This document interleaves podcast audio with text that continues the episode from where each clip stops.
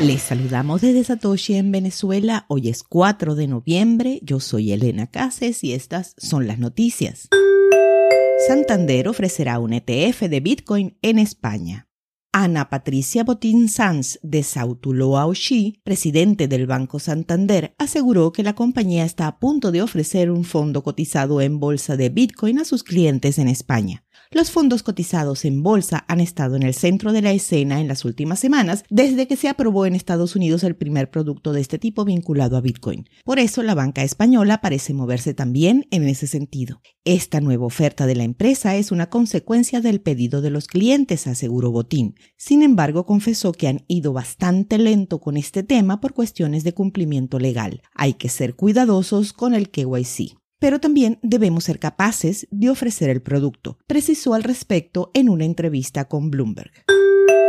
Canaan demanda al diseñador de chips Bitcoin ASIC de AGM por presunta infracción de patente. Según documentos judiciales, Canaan está demandando a Shenzhen High Sharp y Sichuan Jinbi Mei por fabricar y vender chips y hardware de minería de Bitcoin supuestamente basados en diseños previamente patentados por Canaan. El fabricante que cotiza en Nasdaq exige que los demandados dejen de producir sus máquinas y paguen una indemnización de 90 millones de yuanes o 14 millones de dólares. HighSharp se fundó en 2016 con un enfoque en el diseño de circuitos integrados por Li Zhenjun y Wang Sim, quienes presentaron un chip ASIC de Bitcoin en 2013 llamado Clam Miner, pero no lograron materializar el negocio. AGM era hasta septiembre una empresa de software de planificación de recursos empresariales y de contabilidad que cotizaba en Nasdaq sin experiencia previa en el espacio de las criptomonedas. Anunció un giro para hacer mineros de Bitcoin ASIC durante el verano y contrató a Lee de HighSharp para ser su codirector ejecutivo y presidente. La conferencia latinoamericana de Bitcoin y Blockchain, la BitConf, se realizará en El Salvador.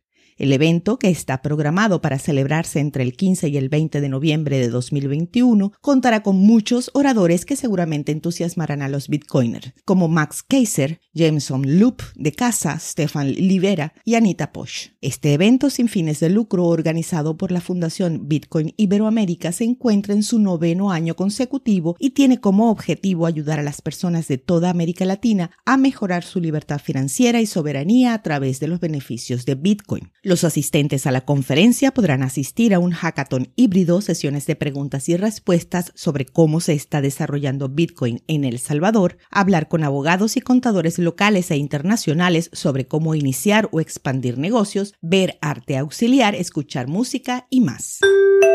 El alcalde electo de la ciudad de Nueva York, Eric Adams, promete tomar los primeros tres cheques de pago en Bitcoin. El demócrata Eric Adams ganó las elecciones el martes como el próximo alcalde de la ciudad de Nueva York y ya se está apoyando en las promesas de campaña sobre la adopción de criptomonedas una vez que asuma el cargo. Una parte de eso, al parecer, se paga en Bitcoin. Adams respondió al alcalde recientemente reelegido de Miami, Francis Suárez, quien tuiteó a principios de esta semana que tomaría mi próximo cheque de pago 100% en Bitcoin. Y cito, en Nueva York siempre vamos a lo grande, así que tomaré mis primeros tres cheques de pago en Bitcoin cuando sea alcalde. La ciudad de Nueva York será el centro de la industria de las criptomonedas y otras industrias innovadoras de rápido crecimiento. Esperen. A las 2 de la tarde, hora Venezuela, el precio de Bitcoin es de 60.919 dólares, con una variación a la baja en 24 horas de 2,56%. El hash rate es de 176.099. Esto fue el Bit desde Satoshi en Venezuela.